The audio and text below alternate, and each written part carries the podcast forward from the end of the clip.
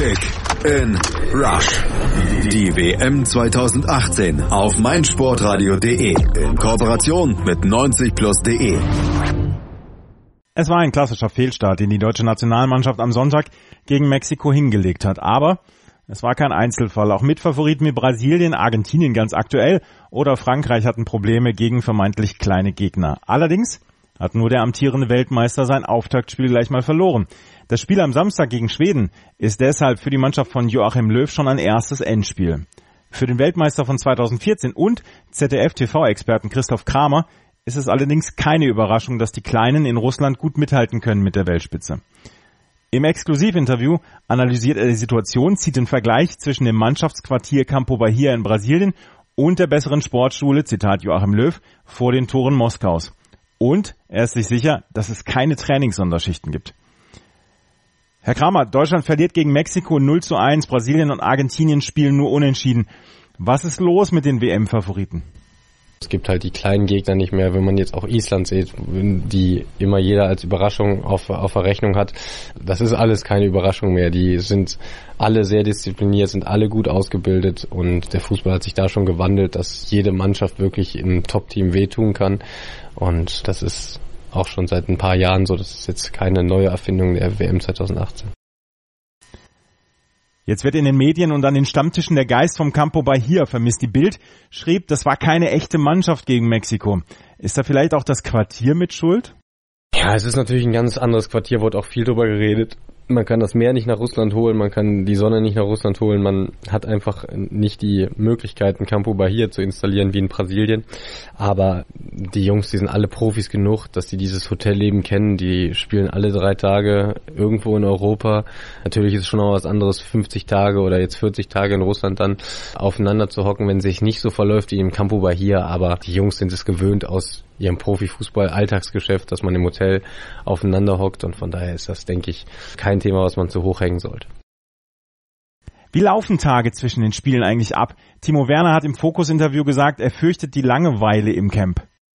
Bei einer WM ist es natürlich immer gut gegen die Langeweile, dass man ganz viele Spiele gucken kann. Also jeder Fußballer guckt ja oder fast jeder guckt äh, ganz gerne die die WM-Spiele und dann setzt man sich zusammen hin, guckt die Spiele und dann hast du ja immer irgendwas zu tun. Also ich denke nicht, dass da großartige Langeweile aufkommen wird. Wie geht's beim gemeinsamen Fußballschauen im Quartier der deutschen Mannschaft zu? Wird da gegrölt, gelästert, gebrüllt? Ja, ja, nee, so, so krass geht's da nicht ab. Also, dann hat man immer noch so ein Handy dabei und dann ist es eher sehr, sehr ruhig. Da ist dann jeder auch, auch mehr oder weniger dann für sich. Machen die Spieler untertags auch mal was gemeinsam und wie läuft so ein Tag im Mannschaftsquartier eigentlich ab? Man hat halt feste Essenszeiten, wo es ja auch gemeinsam ist.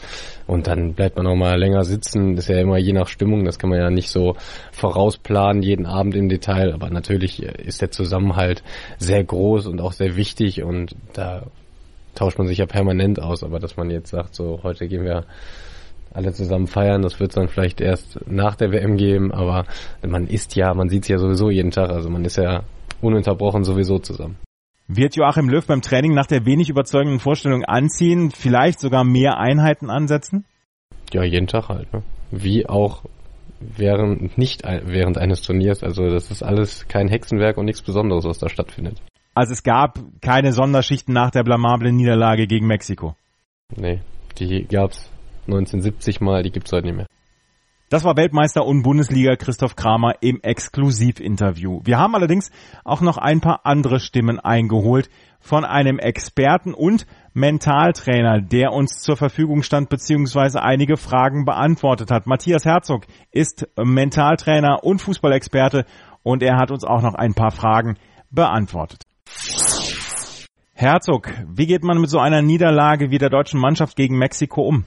Was ganz wichtig ist, ist in dem Moment die Verantwortung für die Niederlage zu übernehmen und im nächsten Moment zu gucken, was lief gut. Auch wenn es wenig war, es waren gute Ansätze gerade in der zweiten Halbzeit da und darauf gilt es aufzubauen und dann müssen sich Yogis Jungs fragen, was machen wir nächstes Mal besser.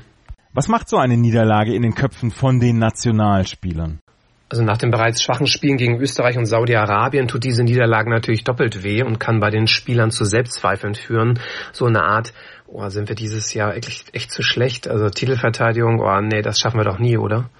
Die Frage stellt sich natürlich, warum waren sie überhaupt so gebremst? Man hatte das Gefühl, keiner konnte so richtig frei aufspielen.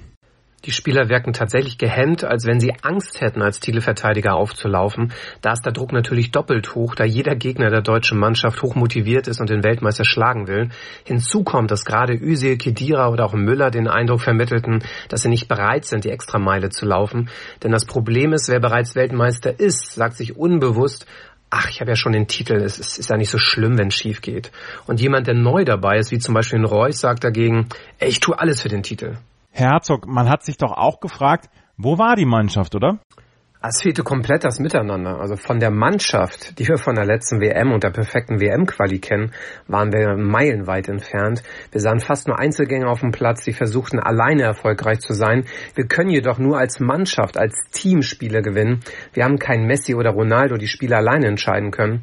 Die Spieler müssen auf dem Platz also wieder viel mehr miteinander kommunizieren und sich gegenseitig unterstützen.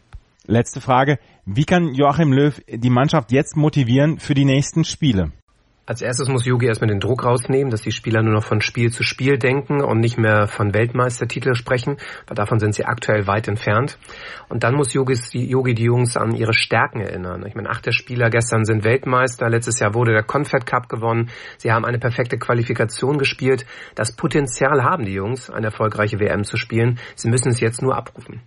Das war Matthias Herzog, Mentaltrainer und Fußballexperte mit seinen Antworten auf einige Fragen, die sich vor diesem Spiel der deutschen Mannschaft gegen Schweden und nach dem Spiel gegen Mexiko so stellen. Kick in Rush. Das WM-Tippspiel auf meinsportradio.de. Präsentiert von Mobilcom Debitel. Registriere dich jetzt auf meinsportradio.de slash kick and rush und gewinne jeden Spieltag ein nagelneues Sony Xperia XZ2 Kompakt. Bereitgestellt von Sony. Kick and Rush. Die WM 2018 auf meinsportradio.de. Werde der Zar des Tippspiels.